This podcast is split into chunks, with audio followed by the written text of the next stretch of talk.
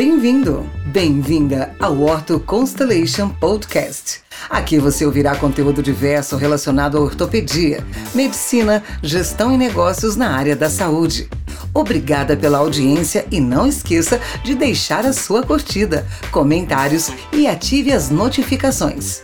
Desfrute! Os temas técnicos médicos são voltados para o público da área de saúde. Sempre siga orientações da sua equipe de saúde.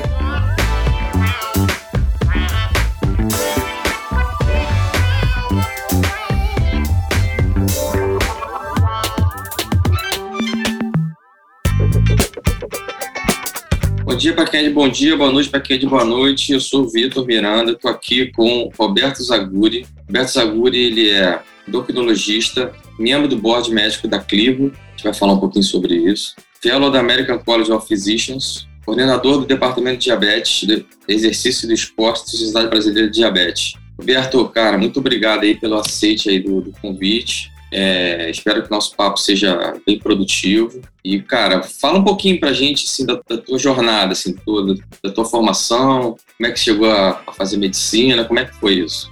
Em primeiro lugar, obrigado pelo convite. Eu que agradeço, Vitor, por abrir esse espaço aqui para a gente tentar é, abrir a cabeça de quem está nos ouvindo hoje, né? Em especial os profissionais da área da saúde e como eu, como você, a gente tende a gente tende, em linhas gerais, a, a, pensar muito dentro da caixinha. E o que a gente faz hoje dentro da Clivo, que a gente vai conversar um pouquinho hoje, é o contrário, é pensar fora da, da caixinha, tentar nadar um pouco contra a correnteza no universo da medicina. E entrando aí na, na sua primeira pergunta, como é que foi a minha formação, né? E como é que eu caí nesse universo de empreendedorismo e health techs, né? Essa palavra que até três anos atrás eu nem sabia dizer o que, que era, mais ou menos. Então, bom, eu tive uma formação bem tradicional, por assim dizer. Né? Eu fiz a faculdade de medicina na UFRJ, na Universidade Federal aqui do Rio de Janeiro, e depois disso eu fiz uma primeira residência médica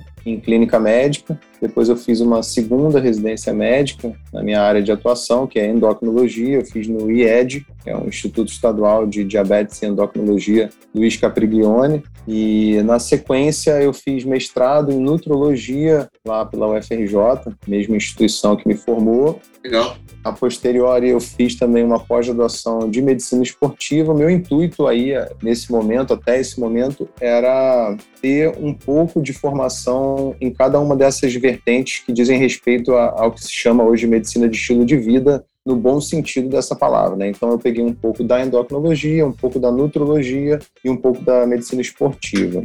E aí, assim, a posteriori a vida vai conduzindo um pouco as coisas, né? As coisas começam a acontecer e você nem sei até que ponto que você escolhe para onde você está indo, mas o fato é que eu comecei a, a militar dentro das duas sociedades principais da, da minha especialidade no Brasil, que é a SBD, a Sociedade Brasileira de Diabetes, e acabei me tornando o coordenador do Departamento de Diabetes, Exercício e Esporte dessa sociedade. E na SBEM, na Sociedade Brasileira de Endocrinologia e Metabologia, eu fundei um grupo que se dedicou desde 2013 a estudar de forma ética, de forma baseada em evidência, né, de forma evidence-based, o que a gente chama hoje de endocrinologia do exercício. Né? O grupo se chamava originalmente de CTE, Comissão Temporária para o Estudo da Endocrinologia do Exercício do Esporte.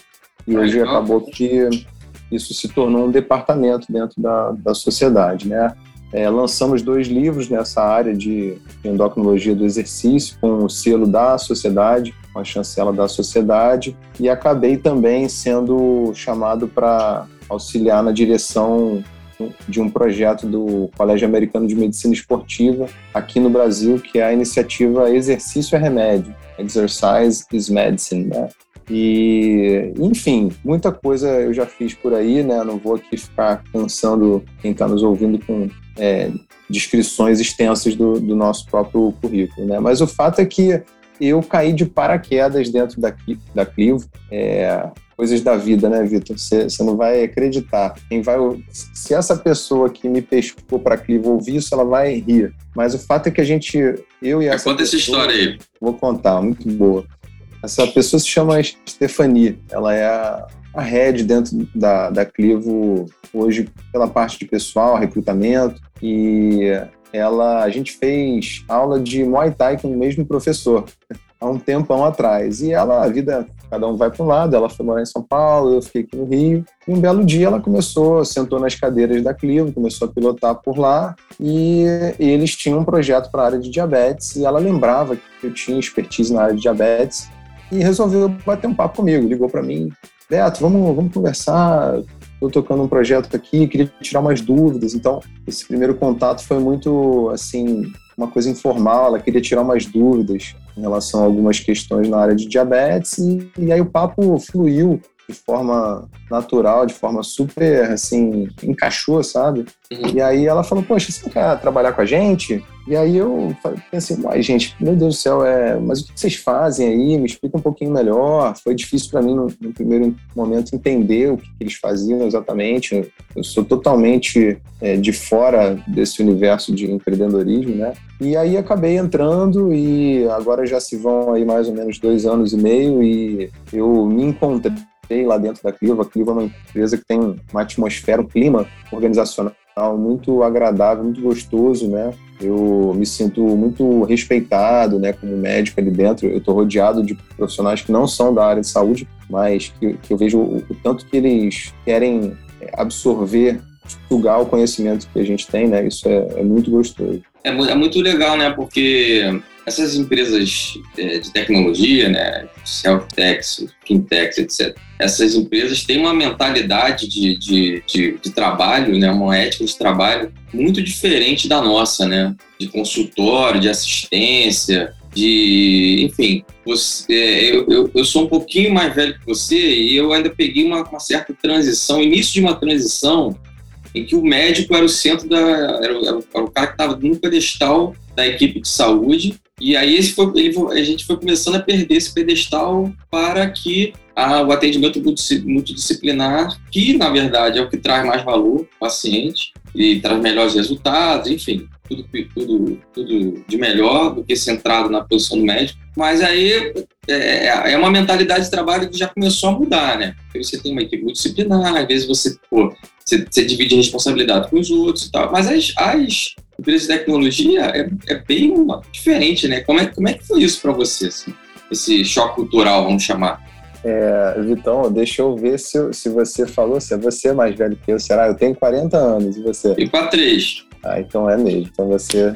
É, você gente é da mesma geração, né? É, mas eu vivi isso aí também que, que você mencionou. E na área de diabetes, é, existe já uma cultura muito forte de valorização dos profissionais não médicos dentro da equipe de saúde. A gente defende muito, já há muitos anos, dentro da diabetologia, esse conceito, essa ideia de equipe interdisciplinar ou transdisciplinar, né? E, e realmente, como você falou, dentro da, da empresa que eu vinha trabalhar, eu, eu reparei que isso era muito forte e era mais que forte, era muito positivo, tanto para mim, é, me permitia crescer como, como profissional, né, tirando a coisa médica da história, né, e também era muito positivo para os pacientes que a gente prestava assistência e para todo mundo, né. E aí eu vou deixar aqui um, um call for action para todos os profissionais de saúde que, que ouvem o seu podcast. É, eu acho que assim passem a olhar para essas health techs como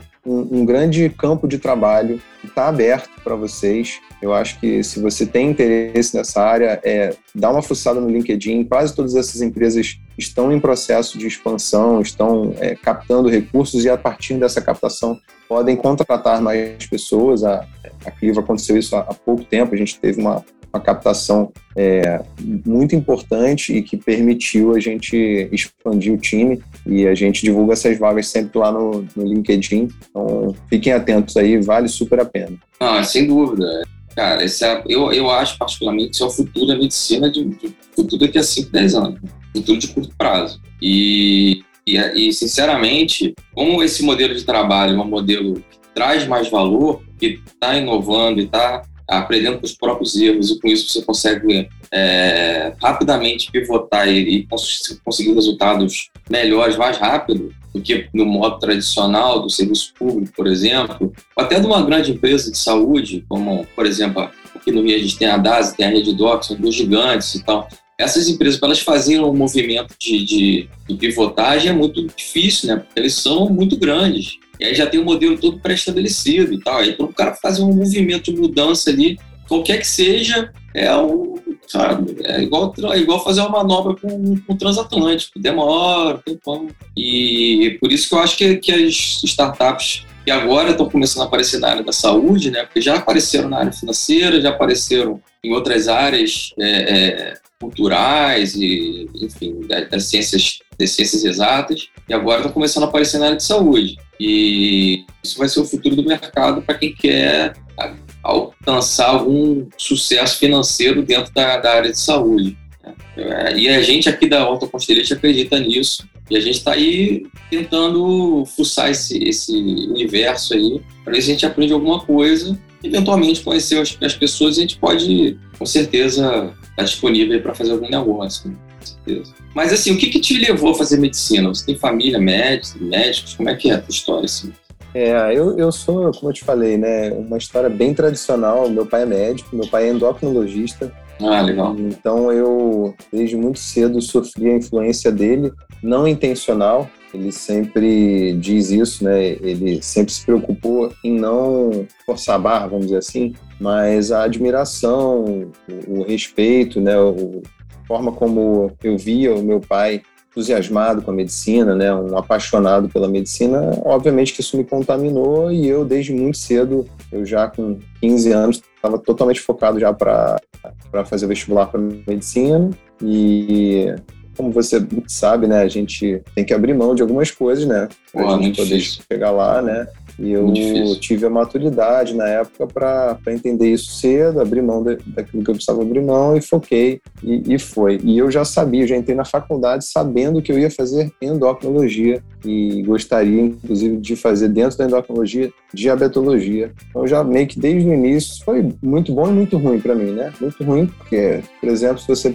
perguntar, Zaguri, você sabe dar um ponto, fazer uma sutura? Não sei. Sabe fazer um, um parto? Não sei. Mas é, e eu foquei então em tudo que era relacionado a endócrino, diabetes, desde o princípio eu estava lá fominha querendo aprender e fechei um pouco os olhos pro resto, né? Mas enfim, então a minha história é muito por, é, por influência do meu pai, né? Eu, e assim, eu sou um apaixonado pela medicina, quem me conhece sabe, eu, eu respiro medicina, eu digo que a minha religião é medicina e que bom que eu sofri essa influência do meu pai. Legal. E esse, esse teu conceito de, de cuidado, cuidado contínuo em saúde? Vou só contar para o pessoal aqui é, como é que eu cheguei até você. Eu estava naquele Innovation Week, se eu não me engano. Aí aquele evento foi um evento bipolar, né? Porque na quinta-feira é, você estava lá na quinta-feira, porque foi quinta, sexta, sábado domingo, né? Eu estava na quinta-feira, quinta-feira foi um inferno, foi horrível. Quase morri, mano, não tinha água, enfim. Calor. E, e, aí, cara, isso refletiu nas redes sociais e tal. Aí na sexta-feira eu não pude ir, sábado eu fui rapidinho, quer dizer, fiquei uma horinha lá, assisti uma palestra e embora. E domingo eu fiquei mais tempo, foram as palestras mais interessantes e eu vi a tua palestra. Foi quando eu cheguei, estava começando. Aí eu cheguei, sentei, você estava começando a falar e tal. Pô, interessante esse conceito e tal. E aí eu fiz contato com você pelo LinkedIn e estamos aqui. Então, é, queria te pedir que você falasse para a gente esse, esse conceito, que eu achei super interessante. Eu acho que é uma coisa que pode se refletir em todas as áreas da medicina. É, e, enfim, fala a gente. Cuidados contínuos em saúde. Exato, Vitor. É, a ideia é, de connected care de cuidado conectado parece algo hoje muito óbvio, né? Uma vez que a gente virou a chave para o digital empurrado, empurrados, desculpa, ou quase que obrigados pela pandemia, mas isso nem sempre foi tão óbvio e a ideia de, de cuidado conectado ou cuidado contínuo, como você muito bem colocou, que eu acho que é o melhor termo, até o termo mais apropriado, é a seguinte ideia: a, a medicina hoje ela funciona de forma episódica. Ou seja, você tem um contato hoje aqui com o seu médico e depois de três, quatro meses, seis meses, você vai ter acular um outro contato. E o que acontece é que nesse espaço entre as consultas você fica quase que totalmente desassistido. E para as doenças crônicas, principalmente no que diz respeito às doenças crônicas, e aí como você falou, É, isso não vale só para diabetes, vale também para hipertensão, para obesidade, para dislipidemia, para depressão, etc., para qualquer condição crônica. E então ficar solto entre as consultas, esse vácuo que, que, que opera, que funciona entre as consultas médicas, ele é péssimo, ele é extremamente detrimental, porque o paciente que tem doenças crônicas ele precisa quase que diariamente tomar dezenas de decisões que vão ser é, determinantes sobre o desfecho clínico que, que, esse paciente vai ter. E essas decisões ele toma quase sempre sozinho e sem ter conhecimento adequado para isso. É, então, é, a ideia do Connected...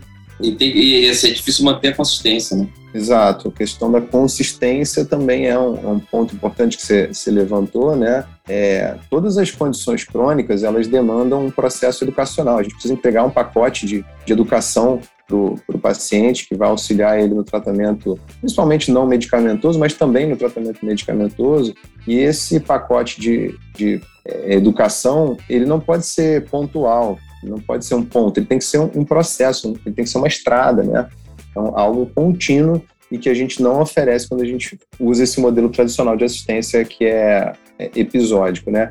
E aí, só voltando aí então, a ideia do Connected Care é preencher esse vazio, esse gap que existe entre as consultas. A ideia é que a, a, o processo assistencial, o cuidar do nosso paciente, ele não precisa se encerrar quando ele vai embora e fecha a porta do consultório. Quando ele sai do consultório, ele está levando com ele, no bolso dele, um celular. Quase sempre hoje, o nosso paciente está levando um smartphone que vai acompanhar ele 24 por 7, né? É, a gente brinca que até quando ele vai ao toalete, ele leva o celular dele, né? Então, a gente precisa aproveitar esse instrumento incrível que é o smartphone para a gente é, preencher esse vácuo que existe entre as consultas e criar essa ideia de cuidado contínuo, em vez de se encerrar quando ele fecha a porta. Quando fecha a porta, se encerra um tipo de contato com a equipe de saúde, o contato usual, e se inicia um outro tipo de contato, que é esse contato chamado de Connected Care. E aí, quais são as ferramentas que, que possível, possivelmente você usa nesse tipo de, de, de cuidado conectado, Connected, connected Care?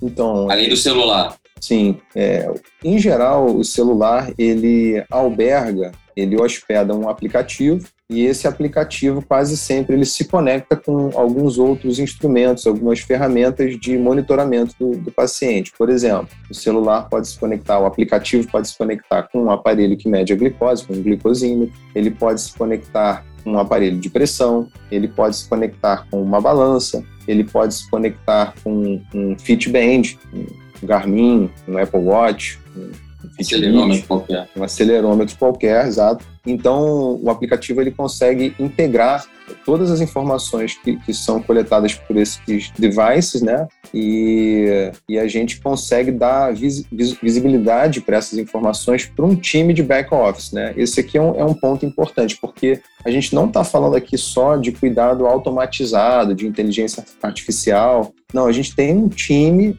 pessoas né, que vão é, atuar, vão é, influir na, na assistência de, desse paciente. Né? Então, vou dar um exemplo aqui concreto. Então, vamos imaginar uma pessoa que tem diabetes e ela pegou lá o aparelhinho de glicose dela e fez um teste e apareceu lá que a glicose estava baixa demais. Deu, vamos dizer que deu 45 a glicose. Aí vai aparecer lá um red flag para o meu time de, de back office e uma enfermeira num prazo máximo de 10 minutos, vai entrar em contato com esse paciente, vai telefonar para ele, vai falar: seu fulano, olha, eu vi aqui que deu super baixa a sua glicose, é, você tem condições de consumir 15 gramas de carboidrato? Olha, 15 gramas de carboidrato é isso, isso, isso. Vou te mandar uma foto aqui no seu WhatsApp para você ter uma ideia do que, que é. Onde você está? Ah, tô no meio da rua. Não, então você vai fazer o seguinte: vai entrar numa birosca aí, vai pedir uma Coca-Cola normal e vai tomar daqui a 15 minutos eu quero que o senhor faça um novo teste, tá? Aí desliga. Aí passam 15 minutos, a pessoa não se testou. A gente tem visibilidade. Ela não testou, quando ela testa, o aparelho está pareado automaticamente com, com o nosso aplicativo. Então, se a pessoa não se testou, ela vai receber uma nova ligação. Então, isso tudo para mostrar que o, o cuidado conectado, ou o cuidado contínuo conectado, é diferente do conceito anterior vigente de RPM, né? Igual a banda, né? Remote Patient Monitoring, que era apenas um monitoramento remoto do paciente. A, gente, a é equipe de saúde não influía no cuidado, não é, atuava é, sobre o paciente. É mais proativo agora. Né? Exato, a gente atua de forma mais proativa, você bem, bem colocou. Né? Então, esse é o, o, o, o como, o que, que a gente faz, né? É, e aí vale lembrar que isso culmina com uma série de benefícios clínicos, né, para a pessoa. Não sei, a gente pode deixar isso pra, mais para frente.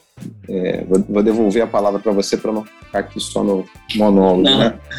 Não, cara, mas é, pô, é você que tá, eu tô aprendendo aqui contigo.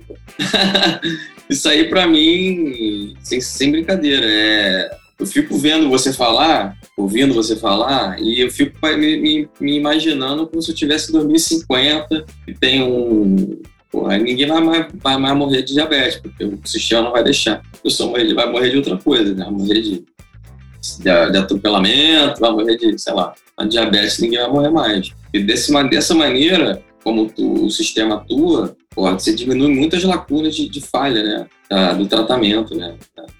A linha de cuidado, no caso, né? nem o tratamento, linha de cuidado, né? Você tem toda uma um, é. um, um, sei lá, um portfólio de opções aí para o paciente. Sim. É, duas coisas aqui que eu acho que vale a pena que cabe mencionar é que, assim, primeiro, né, como o time que opera é basicamente um time não médico, um time de enfermagem, profissional de educação física, psicólogo e nutricionista, né? Então, a gente não muda a prescrição do médico. A gente preserva, a gente respeita muito a autonomia do médico. Então, eu adoro falar isso, eu adoro defender essa ideia. A gente, no fundo, no fundo, a gente melhora os desfechos clínicos sem adicionar nenhuma terapia, só fazendo é, cumprir aquilo que o médico prescreveu.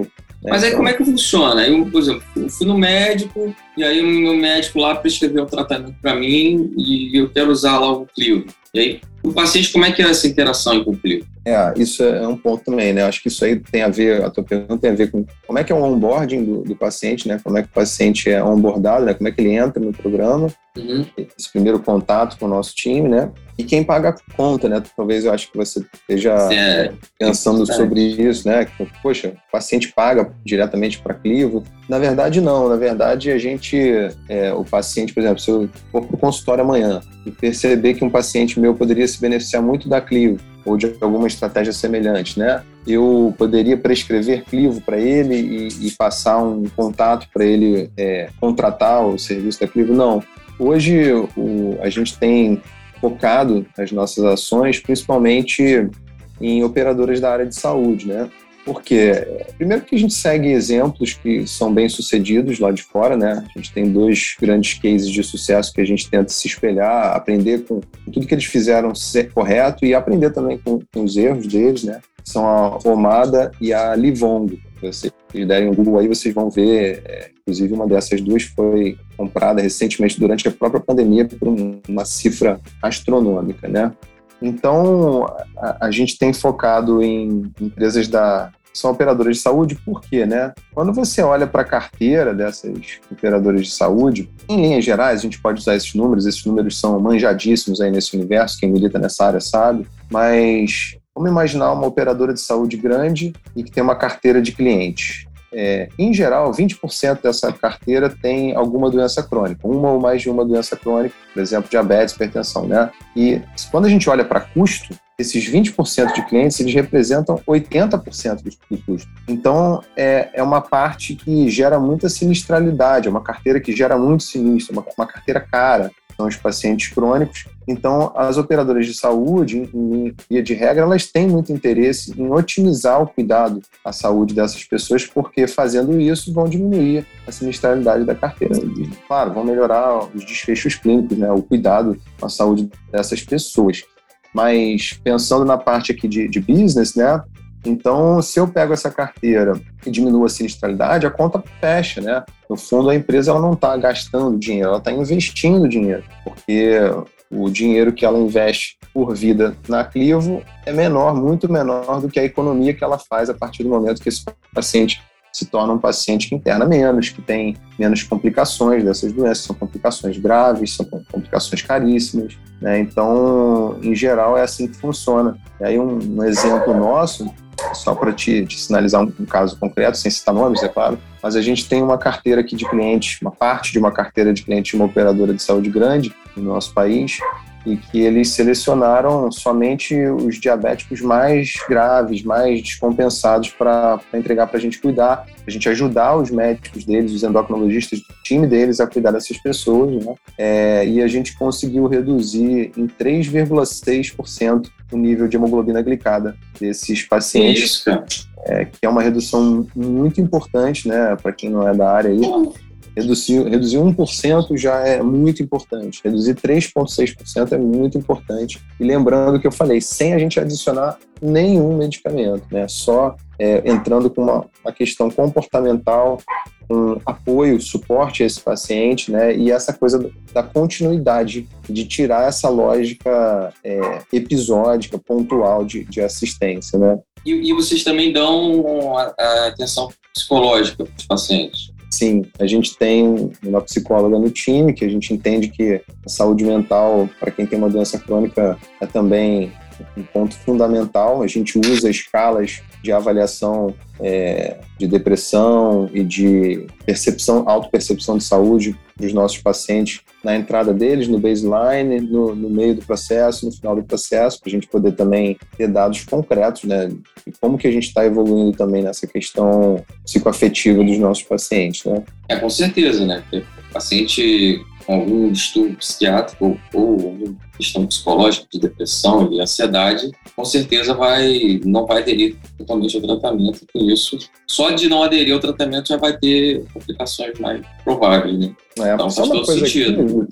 eu esqueci, assim, a gente, eu tô falando super bem, né, do, do, que a gente faz, mas eu queria, assim, acho que é importante também, né, a gente ter o pé no chão e, e entender que todo instrumento na área de saúde tem limitações e que Muitas vezes a gente também dá de cara na parede, né? nem sempre é fácil. É, a gente tem sim tido ótimos resultados, né, de regra, mas é, a gente também não quer, eu não quero aqui vender, no bom sentido da palavra, a ideia de que é, o que a gente faz é a cura de todos os males, é uma panaceia. Não, não existe tal coisa na medicina, né? A gente tem que manter sempre essa frieza, a gente procura tra tratar os nossos números dessa forma também. Hoje teve um resultado incrível, mas amanhã pode não ter, e a gente tem que estar sempre é, olhando para os números e tentando melhorar sempre, sempre olhando como que a gente pode melhorar. E vocês, como é que vocês coletam os dados? Você, já tem um sistema, o próprio aplicativo já coleta os dados compilados no, no, no celular do paciente e encaminha para o sistema de vocês. Vocês têm algum tipo de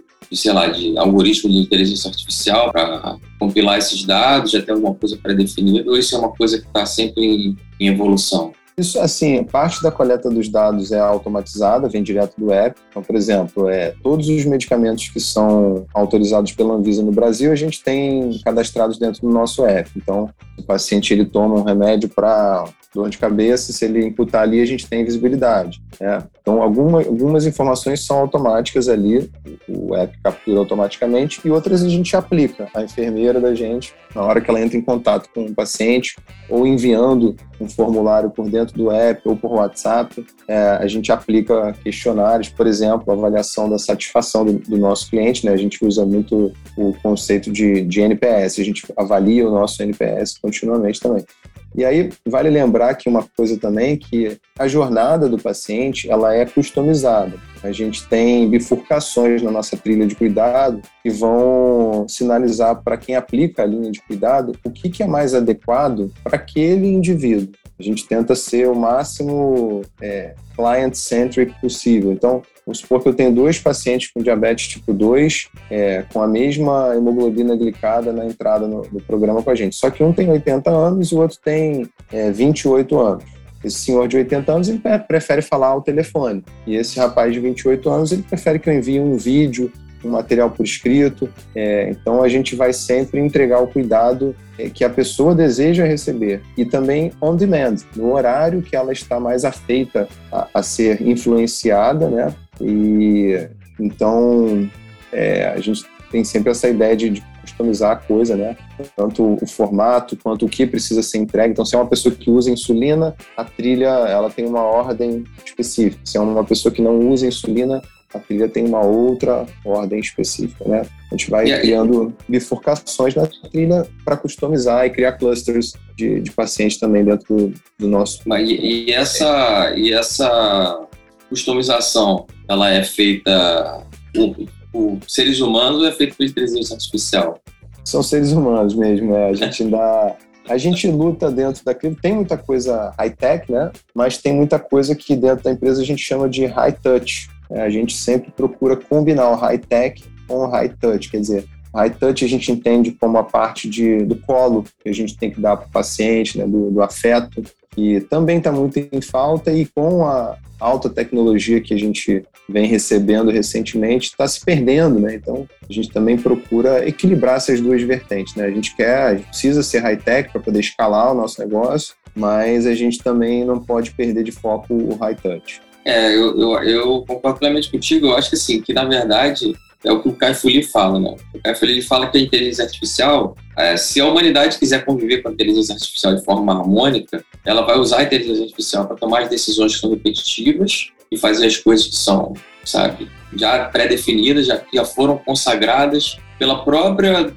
compilação dos dados ou já pela história, né? E vai pegar esse tempo que vai sobrar e vai ter mais interação humana. Então é para você, pô, ter mais contato com os pacientes, por exemplo, contato pessoal, conhecer mais a vida pessoal dos pacientes e tal. E com isso você vai conseguir ter um, um, uma humanização maior, né, vamos dizer assim, do, de, das interações humanas. Ele, ele, é um cara muito otimista nesse ponto. Mas aí é isso, cara. Eu acho que essa ferramenta é, é, uma, é uma ferramenta muito interessante. Assim, o resultado que vocês estão apresentando é um resultado porra, muito bom. Sabe? Eu imagino assim, quando isso começar a ser aceito e ser utilizado dentro do SUS, por exemplo. Né? É um, a população do SUS é uma população muito mais difícil de manejo, né? A população que tem, não tem acesso ao remédio, não tem acesso ao médico quase, não tem acesso à saúde, enfim. E, e aí é, é, o, é, o, público que apresenta maiores complicações nessas doenças crônicas, diabetes e tal.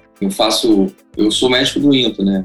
Fui, agora não estou mais na área de assistência, mas já fui da área de durante 15 anos. Então, fazendo, eu sou especialista em pé e tornozelo. Falei, tinha uns pacientes lá de pé diabético. Eu nunca vi tanto pé diabético, sabe, no mesmo lugar, na mesma instituição. No consultório privado, não vejo nem um décimo dos pés diabéticos que eu vejo no, no SUS, né? Primeiro que o SUS tem muito mais gente, segundo que as pessoas têm cuidado mesmo pior, né? Então, com isso você vai ter mais, mais, mais é, complicações graves, né? Enfim, já vi pacientes indo a óbito de forma precoce porque pô, não tinham acesso à insulina, coisas desse tipo, assim, coisas bizarras, né? E eu acho sinceramente que, o, que essa abordagem que vocês têm é uma abordagem que vai revolucionar esse tipo de, de manejo, vamos dizer assim. E, e imagina, você conseguir um resultado desse no, no, numa rede privada, eu acho que no SUS o campo você ter um resultado maior é muito grande, porque as pessoas estão muito mal cuidadas. Então, quando você oferece um pouquinho mais, gente vai ter é, aquele é, que você mencionou, o princípio de Pareto. Né? Se você melhora os 20% piores, o resultado que você tem é 80% do que você gostaria. Né? E é isso. E essa, essa coisa do pé diabético é uma coisa realmente terrível, né? É, os números são assustadores, né? Tem uma estatística da IDF, né, da Federação Internacional de Diabetes, que coloca que o diabetes causa no mundo, quando a gente considera o mundo inteiro, uma amputação a cada 20 segundos. Então, é, é assim, um número que é, é assustador, né? Se pensar uma amputação a cada 20 segundos. Vai ter um papo aqui de uma hora, faz as contas aí. É, então, o que você via lá, que parecia muito no INTO, era muito, mas é quando você extrapola para o mundo, é muito mais. Muito mais, muito mais. Até porque a maior parte dos pacientes diabéticos mal cuidados estão em, em, em, em países pobres. Né? Então, países com pouco acesso à, à saúde ao remédio, enfim, a uma, a uma, coisa mais abrangente, que só simplesmente o médico ou o enfermeiro ou alguém, alguma equipe de, de saúde de, de, nível técnico, vamos dizer assim. Então, enfim, eu acho que essa população aí está pronta para receber esse tipo de, de, de cuidado conectado. E eu acho também, cara, que infelizmente a gente ainda não teve um salto tecnológico, nem, assim, periférico a, a, a, isso, que nos permita escalar nesse nível, sabe? Eu acho, por exemplo, você tem uma empresa que aí você ainda depende muito da interação humana, que eu acho pô, fantástico, mas é, se você for pensar em aplicar isso para um SUS, a tua empresa tem que multiplicar por 100, porque a quantidade de gente que você vai ter que atender é mil vezes maior. Entendeu? Então não tem como, não tem como conseguir esse tipo de, de escala, escalada, de escala. É. Você é vai ter que usar a tecnologia, vai ter que usar a inteligência artificial, enfim. Hum. E aí, para você poder usar isso, você tem que ter um salto tecnológico de, de, de processadores, de 5G e etc.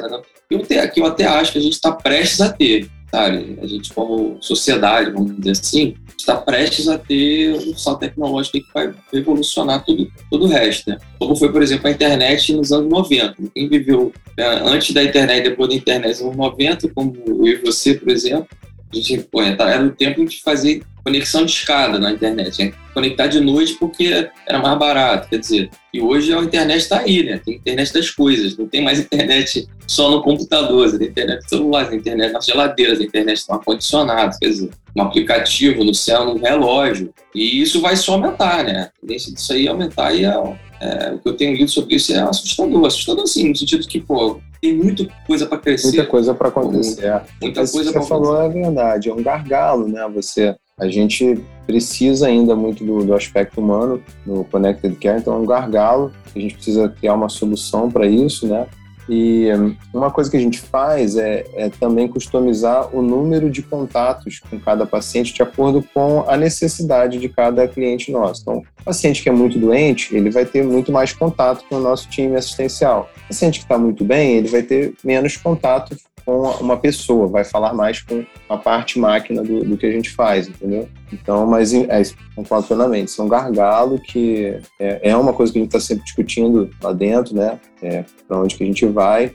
Mas só para você ter uma ideia também de que é, é escalável, né? A gente hoje tem, eu não, não tenho o número preciso, mas a gente tem em torno de 75 colaboradores, né? Na empresa. Dois terços disso é de time assistencial e um terço é de time de, de TI, engenharia, etc.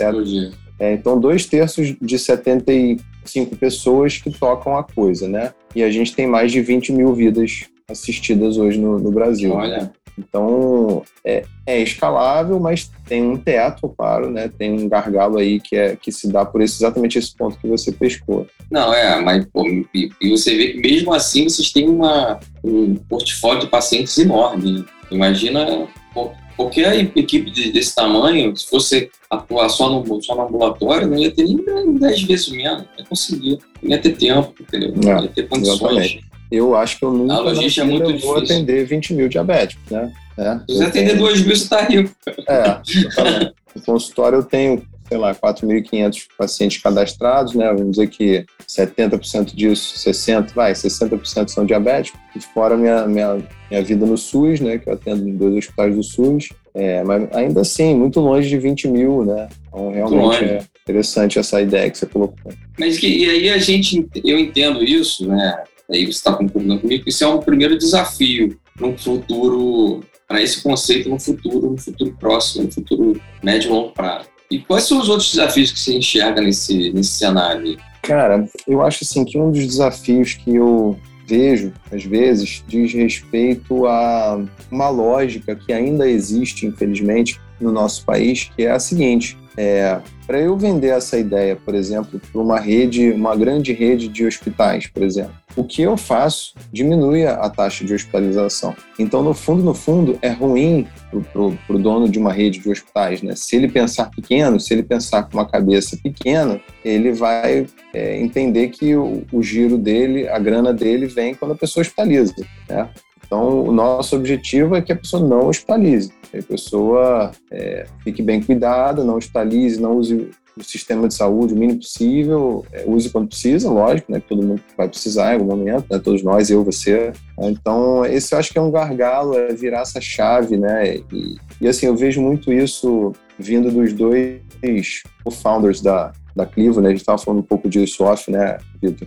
E são caras que eles querem mudar o mundo, sabe? Você conversa com eles, são caras que aos, sei lá, 45 anos, eles é, é, não precisariam, vamos dizer, estar trabalhando como trabalham, mas eles querem mudar o mundo. Eles são pessoas que, que enxergam que a gente tem uma coisa para entregar é, que pode auxiliar as pessoas né, na área de saúde. Acho que a Health Tech tem uma missão de verdade, tem valores ali por trás, ela enxerga que qual é a ideia da Health Tech? A Health Tech, ela, por essência, ela tem o objetivo de aliviar alguma dor do sistema de saúde, né? Ou do usuário, enfim. Dúvida. Então, é, a ideia é essa, é a gente ajudar o mundo, né? É, eu brinco às vezes que, cara, quando eu resolvi ser médico, eu nunca imaginei que eu operando ali nos computadores, né, por trás, sem ver nenhum paciente, eu poderia ajudar muito mais gente do que quando eu tô lá com meu jalequinho suando pra caramba no SUS, com a canetinha BIC na mão, né? Então, essa ideia a gente vai amadurecendo, né, como médico, né, e a gente vai entendendo. Às vezes um jornalista cuida de mais pessoas do que eu quando ele dá uma informação muito útil e, e, e bem colocada na linguagem correta num jornal de grande circulação, né. Ele trata mais pessoas do que eu tratei a vida inteira com uma canetada bem dada, né, assim. E pode prejudicar mais ter essa ideia pro outro lado também. Verdade. Toda, toda, toda moeda tem dois lados nesse sentido, e é, e é verdade, a gente vê isso acontecer todo dia, né da hora, né? A gente está vivendo um momento na, na história que isso é muito flagrante. Né? A gente chegou a um certo nível de maturidade e você consegue perceber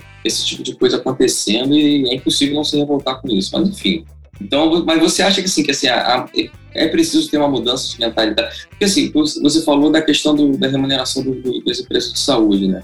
E a gente vive ainda num mercado que é muito baseado no fee for service, né? Que a, empresa recebe o que ela, que ela produz. É, mas, cara, eu, eu acho que isso aí vai mudar, porque esse, esse tipo de modelo ele não é sustentável. As, as pessoas estão. O médico está mal pago, o hospital está tá, tá, tá com alto, alto, é é? alto, alto custo de operação e aí o convênio não quer pagar ninguém, nem, nem o médico, nem, nem, nem o hospital. E, por outro lado, você está vendo um movimento das, das grandes redes para verticalizar tudo, para ser um, virar um ecossistema realmente em saúde. A Rede Dó já tem seu plano de saúde, a DASA também já está tendo, e parece que uma delas vai adquirir ali a carteira da Rio. Isso aí, com quem adquirir, vai virar realmente um. E aí vai virar, vai passar a ser interessante prevenir esse tipo de coisa, porque no final das contas, é, essa sinistralidade grande desses pacientes, ele primeiro que esses pacientes eles, eles vão a óbito, então deixa a empresa perde um cliente, né? Que paciente desse diabetes, não está falando de um paciente que está com dor no tornozelo é, ou com joanete, está falando de um paciente que tem doença grave que é potencialmente fatal, né? E aí você tem um, um, cliente que você pode perder porque você não cuidou direito desse cliente, é um contrassenso também, né? É, e aí esse tipo de conflito aí existencial que tá, eu acho que vai acontecer muito em breve, é, com certeza o, o pêndulo vai, vai a, ceder para o lado da, desse, dessa prevenção, desse cuidado, porque com certeza isso vai ser mais, vai ter um valor maior, não das contas, do que ter um mega hospital com quase um milhão de cirurgias e que, pô, que mais que os pacientes estão não, não tem o cuidado é, efetivo, aí, né? É, é o que você falou. Eu acho que a tendência de verticalização ela é favorável para empresas como a Clivo, né? Porque a empresa que é verticalizada, ela ela trata o cliente ambulatorial e também hospitaliza esse mesmo cliente. Então, ela não quer hospitalizar porque o, o cliente que hospitaliza ele consome muitos recursos. Ele paga um valor, o mesmo valor do que o paciente que não hospitaliza por mês e quando ele hospitaliza ele gasta muito do sistema, né? Então, a verticalização é favorável para essa lógica do Connected Care, da, qualquer lógica preventiva, né, inclusive a do Connected Care. É, e existe aí, assim, eu não, não, sou fera nesse assunto aí, tem um fera lá na, na Clivo, que é o Pedro Pina, mas ele fala, a gente vê ele falando sobre modelos de é, risco compartilhado, né, risk sharing, né, que são modelos que talvez sejam também um, um caminho aí para as empresas que não são verticalizadas e não têm essa intenção ou que isso não vai acontecer porque não é viável. Enfim. É, acho que tem esse, essa lógica também do, do risk sharing aí. Eu também não, não, acredito que vai haver um modelo único para todo mundo. Eu acho que vai ter um, uma, um percentual do mercado que vai ter um modelo, outro percentual vai ter outro modelo, e o mercado vai acabar se equilibrando, como sempre se equilibrou. Né? A gente está vivendo um momento de, de, é.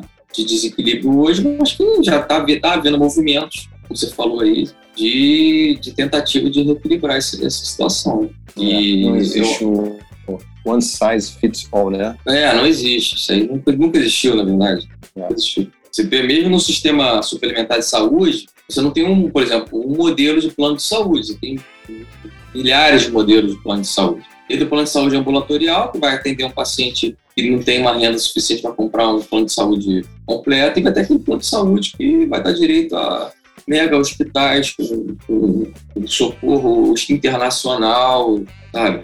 E, e, e, aí o mercado vai acabar se equilibrando com isso. Né? É, é, mas se aí, eu, desculpa, eu, eu, sou, nesse sentido, eu acho que eu sou um, um otimista. Eu vejo assim que tem grandes gestores hoje ocupando as cadeiras principais dessas grandes empresas que são jovens e são idealistas, são pessoas que, que acreditam que fazer a diferença é, e fazer a coisa certa também pode ser lucrativo, né? Você não, não precisa fazer a coisa errada para é, dar certo, né? Então, eu vejo isso muito na Clivo, né? São pessoas que eu falei, são caras que eles, eu fico feliz de trabalhar porque é isso. Eu falo assim, ó, não faz isso, isso não é bom.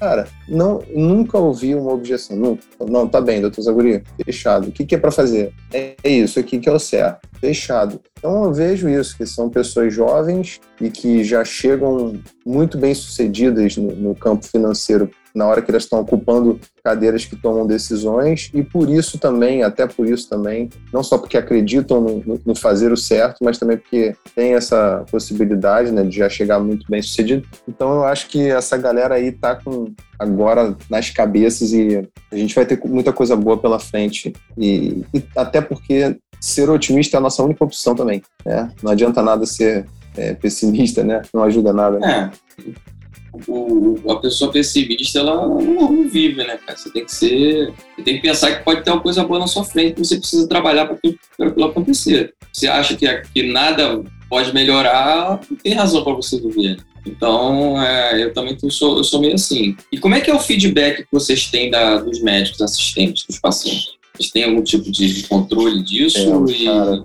é muito bom, assim, a gente tem um feedback muito legal dos pacientes, principalmente, né? A gente ouve com frequência, a gente guarda isso, né? Uma mensagem de WhatsApp, a gente guarda algumas conversas telefônicas gravadas que, que tem esses feedbacks incríveis, e os médicos também. A gente agora está no momento de entender melhor a percepção dos médicos, a gente ainda não tem isso em, em, números assim tão objetivos quanto a gente tem dos pacientes, né? Nosso NPS é, é sempre cliente. muito alto, né? A gente tem um NPS de 100, incrível que pareça. Né? Então a gente sabe que a experiência, quando você fala em saúde no Brasil, é muito ruim. Né? O NPS, é em geral, qualquer serviço de saúde é muito baixo. É tipo, vai competir com as operadoras de, de telefonia celular, de tão ruim, né? É. Então a gente fica, a gente gosta de bater no peito e dizer que a gente tem um NPS super alto, mas assim, quando a gente olha para o médico, né, a gente agora, eu, eu mesmo que montei isso lá dentro, a gente criou um, um questionário para entregar para o médico, para ele, é, a gente aplica antes e depois, é, e, e diz respeito a isso. Olha, saber que o, o seu paciente, por estar, por exemplo, numa operadora de saúde A ou B, ele tem direito ao, ao, programa da Clivo, isso altera a sua percepção sobre aquela empresa? Ou se o paciente usa um remédio A e esse remédio A tem um concorrente B que é igualzinho, super semelhante, só que o A te dá direito a Clivo e o B não te dá. Isso faz você tender para, para escolher o que dá direito a Clivo, né? Esses são recursos que a gente tem para tentar entender se, se o Clivo ajuda o médico ou não. Mas uma coisa que eu digo assim, até eu, quando os meus pacientes estão no programa da Clivo, né? Tem alguns que estão, o meu CPF tem pacientes na Clivo eventualmente. O que eu diria que, assim, o número de mensagens de WhatsApp que eu recebo desses, desses pacientes é muito menor, porque a maior parte das coisas do dia a dia são coisas simples que ele resolve com uma enfermeira, resolve com uma conversa de telefone, né? Então, Zaguri, eu não sei se era para tomar um remédio antes ou depois de comer. Coisa assim, tô, tô com diarreia, pode pode ser da metformina? Sim. O que a gente vai fazer? Vamos fazer primeiro uma dietinha para controlar um pouquinho isso. Se não passar, a gente vai diminuir um pouquinho a medicamentosa, coisas muito simples do dia a dia, né, de gerenciamento. Quando é que eu tenho que fazer exame de sangue de novo? Que o cara te manda mensagem de WhatsApp meia-noite para perguntar uma bobagem dessa, né? O cara esquece que você tem vida, né? Então, o benefício, acho que para o médico é esse. Eu falo, galera, a Clio vai esvaziar bem teu número de WhatsApp que você recebe. E aí a gente pode se dedicar para cuidar da pessoa que está realmente com problema, né? Então, o cara que realmente está tendo uma questão médica, precisa do seu auxílio e que precisa ir para uma emergência, por exemplo, você encontrar o seu paciente na emergência, você pode ter mais tempo para essa galera. É, esse, esse é um desafio. É, foi, foi por causa desse tipo de desafio eu não ter uma carreira clínica, né?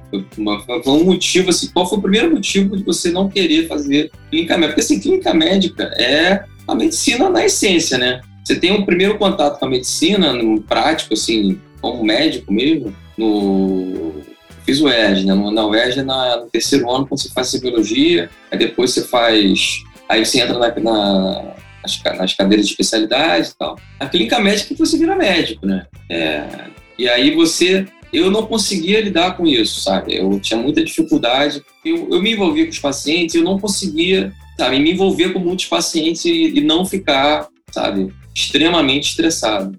Na ortopedia isso é um pouco menos intenso, né? Eu me envolvo com os pacientes que eu opero. Então, assim, se eu estou operando muito, aí estou num momento mais estressado. Mas eu é, é, naquela sazonalidade da própria especialidade, tem momentos, por exemplo, essa, época do ano ninguém quer operar. Carnaval semana que vem, quem é que vai querer operar o joanete hoje? Ninguém. Então, estou num momento mais tranquilo. Mas esse tipo de, de, de, desafio de lidar com o paciente, essa relação médico-paciente tão próxima, e aí isso, do, do momento que a gente se, se formou para hoje, mudou muito, né? Ficou mais, o paciente está mais próximo do médico, né? Pela rede social, pelo WhatsApp, pelo qualquer outro que seja aplicativo de interação que você queira usar. Pô, é muito estressante isso, cara.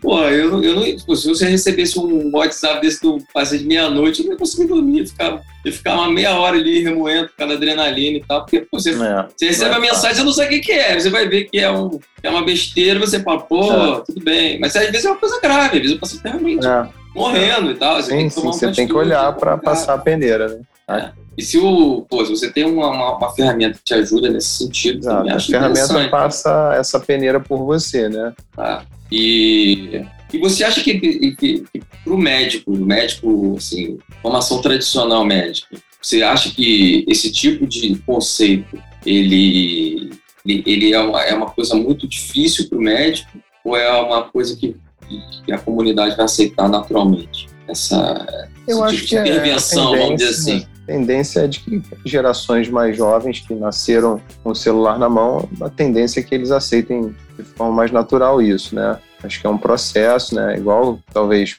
mal comparando aí, quando apareceu a primeira cirurgia por vídeo, a aceitação foi ruim, né? Aí a geração que veio depois, que já nasceu operando por vídeo desde a faculdade, aceitou bem. Aí veio a robótica. É, primeiro momento, as pessoas não aceitaram muito bem. Depois Acho que é um processo, como qualquer outro, de incorporação de, de tecnologia, de é, inovação, né? De, exatamente, o processo de incorporação de inovação é assim. Né? Tem early adopters, depois vai mainstream, depois o conceito se perde e vem, vem outro, vem outro. Interessante. É, mas o feedback que você tem tido da, da comunidade tem sido bom? Já te perguntei isso, né? Mas você acha que o Clio, vamos fazer uma pergunta polêmica aqui. Você acha que, a, que, o aplicativo, em algum momento, ele pode, pode evoluir, vamos dizer assim, com saltos tecnológicos, etc e tal, e substituir o médico de alguma forma? Em algum momento é. para frente. Aí, é, aí é aprender a perder de vista essa previsão. Sim. Olha, sim, eu sinceramente não faço ideia para onde isso vai. É difícil prever, né? É, eu consigo enxergar dois cenários. Eu consigo enxergar um cenário onde o médico seja, eu não diria substituído, né, mas parcialmente substituído para algumas funções que a gente desempenha hoje. Eu enxergo que a tecnologia pode agregar demais, mas nunca substituído por completo de, de maneira nenhuma. E enxergo um outro cenário também, que é acho que, na minha opinião, que é o que a gente tem que lutar para acontecer, né, que é isso de, de enxergar a tecnologia, a inteligência artificial como uma ferramenta, né, e como outra qualquer, assim como a radiografia, né? É, a radiografia substitui o médico? Não, precisa né, do médico para interpretar a radiografia, né? Então, pelo contrário, né? criou mais uma especialidade. Né? Criou mais uma especialidade, né? Acho que vai ter o médico que trabalha com tecnologia, enfim, não sei. Difícil dizer eu não tenho bola de cristal, né? Mas eu acho que é, é isso. Eu acho que a, a, hoje, por exemplo, né? Hoje, como eu falei, o que a gente faz é preencher um buraco que está entre as consultas. O médico não atuava aqui nesse meio, né? Basicamente, não tinha ninguém atuando ali no meio, né? Então, é, é preencher um buraco que havia e, inclusive, criando espaço para outros profissionais de, de saúde trabalharem. A nossa equipe lá assistencial são N pessoas da área de saúde que estão empregadas e alguns médicos. Nós somos três médicos né, dentro da clínica. Existem empresas que fazem, é, que são clínicas, uma espécie de clínica virtual, que tem médico prestando assistência, né? Entendi. É, eu acho que a é, Ondu e a Virta Health são empresas que são um pouco diferentes do, do que a Pomada, Livongo, Clivo fazem. Então tem esse caminho aí também, que é um caminho já também do médico atendendo digitalmente, mas não é o que a gente faz, nem o que a gente acredita. Legal. Pô, Beto, eu acho que é isso, cara. Eu acho que você falou bastante sobre o tema. O que, que você falaria, assim, para um recém-formado, um cara que está começando, e que está aí perdido porque o, o mercado está um alvoroço, está imenso, está mudando muito. E o que você falaria para um, médico hoje que deseja se embrear nesse mercado aí que você se embrenhou? Eu acho que o, o que eu diria é que é, essa área é uma área assim muito jovem e muito, muito promissora por N razões. Eu acho que várias, que várias coisas aconteceram e que hoje criam um cenário muito favorável para o que a gente está fazendo, né? Então, primeiro, a questão dos custos na área de saúde que são crescentes e, e eu diria crescentes de forma exponencial. Sim. Os custos na área de diabetes, por exemplo, eles são é, impressionantes. É, às vezes a gente tem no Brasil gasta com diabetes o, o PIB de, de, alguns países, né? Vários países. Né? Então os custos estão escalonando. Os grandes players desse mercado já têm ciência disso. Que os custos estão escalonando. A gente tem hoje tecnologia suficiente e entendimento suficiente para fazer essa conta fechar melhor, para diminuir um pouco esse burden em termos de custo e em termos de, de consequências médicas da doença. E a gente tem publicações científicas, né? a gente falou sobre isso, mas existem N trabalhos hoje publicados com iniciativas semelhantes, mostrando que é eficiente do ponto de vista médico, né? Então, é, tudo isso, né, a gente ter a tecnologia necessária, a gente entender que a gente precisa controlar esses custos, senão o sistema vai quebrar, a gente entender que a gente não presta um cuidado apropriado os pacientes no nosso país, a imensa maioria está fora do alvo de glicada, né? A maioria está tá mal controlada, né? Então, tem um cenário muito propício para a pessoa que está se formando hoje, para ela militar nessa área. Seja alguém como eu, que que, que eu faço lá? Eu entrego o que eu tenho de conhecimento clínico. Eu não sei nada de tecnologia. Eu sou, sou diria, sou fera na área de diabetes. Né? Então, vai ter um outro médico que é muito afeito. A gente tem uma, uma, pessoa incrível lá dentro da empresa, que é a Mari, e ela é essa pessoa que tem a cabeça da inovação, ela é médica, mas ela, cara, a cabeça dela é como se ela fosse engenheira, sei lá. Né? Então, dá para você trabalhar nisso, seja médico, enfermeiro, profissional de saúde de outras áreas, tem espaço para a gente trabalhar. Isso não vai, na minha opinião, não vai acabar com a medicina, acabar com a enfermagem. Não, não. Pelo contrário, a gente está abrindo espaço de trabalho porque tem muito vazio aí, muito paciente desassistido que a gente precisa assistir melhor. Legal, eu acho que isso aí é, é, é uma mensagem muito importante, né? Que esse vazio que vocês estão preenchendo, ele vai precisar de gente para cuidar disso, né? Enfim, eu, eu, também acho que o, salto tecnológico precisa haver para que, que, a inteligência artificial substitua o ser humano nesse ponto aí, nesse, nesse tipo de complexidade, ainda está longe, sabe? Ainda mais no Brasil. Então, eu acho que ainda tem alguns anos aí de que a gente precisar de arregaçar as mangas e trabalhar realmente em prol do nosso paciente, porque a, a tecnologia não vai conseguir, a gente, a gente vai falhar como sociedade, né? No, no, porque o, o, custo financeiro desse paciente, diretamente, né, custo de remédio, custo de tratamento, de internação, etc. e tal, é muito grande, mas o custo social, o custo indireto disso, é muito maior. E, assim, eu, eu acho que é incalculável esse custo. Se a gente conseguir reduzir esse custo, custo social, e, e, e o resultado que você entrega é um resultado que diminui esse custo social desse paciente, o paciente volta a trabalhar, pô, o paciente volta a ter uma vida, volta pô, a, a fazer atividade física, enfim, volta a viver. Isso aí não tem preço, cara, sabe?